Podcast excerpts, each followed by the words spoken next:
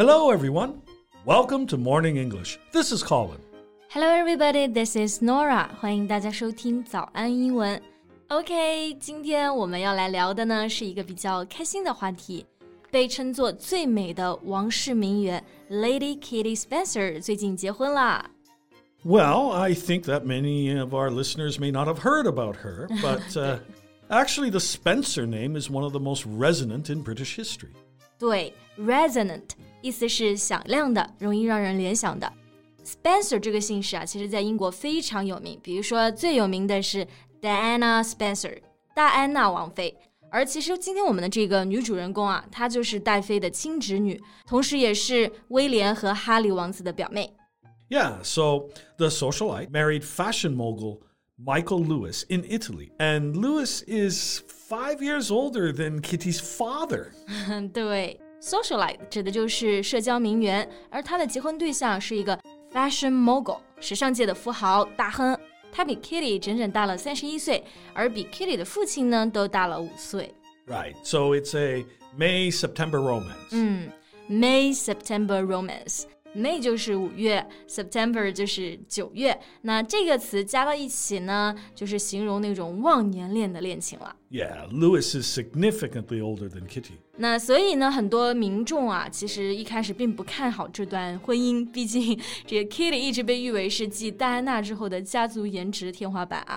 不过，不管网上说什么，the newlyweds actually looked very happy from their pictures. Yeah, and her wedding day gown seemingly had everything a bride could dream of. Right. On her big day, she wore five different custom gowns. Well, this also seems a natural choice for the newlyweds, as she is a successful fashion model. The big day 一般来指呢就是 a significant day，但是呢也可以专门来指结婚的日子，the wedding day。 然后婚礼当天穿的婚纱，这个英文我们就叫做 gown。Right.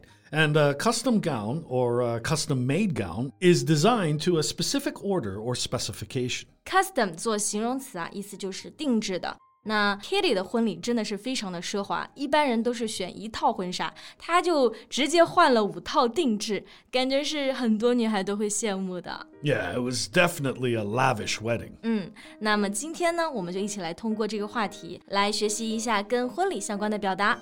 在节目的开始，给大家送一个福利，今天给大家限量送出十个我们早安英文王牌会员课程的七天免费体验权限，两千多节早安英文会员课程以及每天一场的中外教直播课，通通可以无限畅听。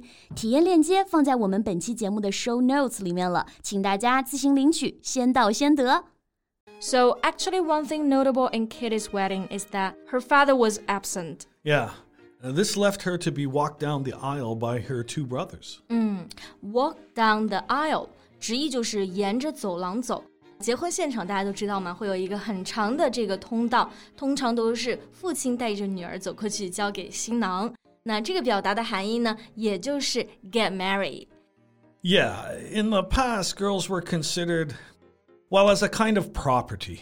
So, fathers accompanying them down the aisle symbolized a transfer of ownership. But of course, today, the father walking the daughter down the aisle is more symbolic of giving the family's blessing to the union.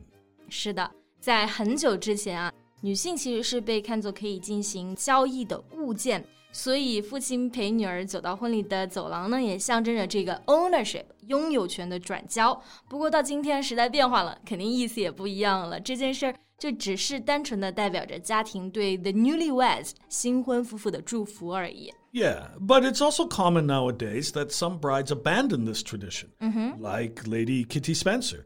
She said that the proudest moment of her life, without a doubt, was having her brothers walk her down the aisle. 对，所以可以看出来，他和他哥哥弟弟的感情也非常好啊。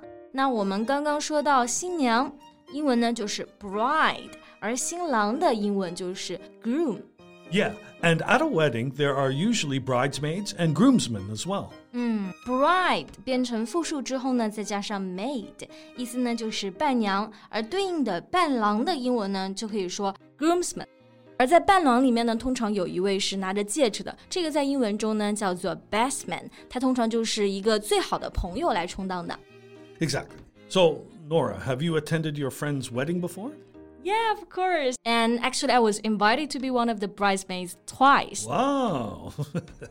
but do you know the tradition of bridesmaids? I think if you knew it, maybe you wouldn't be so happy. What tradition? Well, you know that the bridesmaids all have to dress alike. Yeah，伴娘的裙子一般跟新娘的礼服也是比较类似的，不过会简单低调一些。I think the purpose is to give all the attention to the bride. Yeah, but um, traditionally, the bride was believed to be a primary bait for evil spirit. Now, bridesmaids dressing alike is to confuse the spirits so that the wedding can go smoothly. I see. 没想到很多婚礼的传统其实有这种 dark origins。新娘就是作为恶灵的诱饵啊，在过去，那么伴娘穿的一样呢，其实就是为了去分散他们的注意力。Yeah, it was a different story. Okay, back to Lady Kitty's wedding.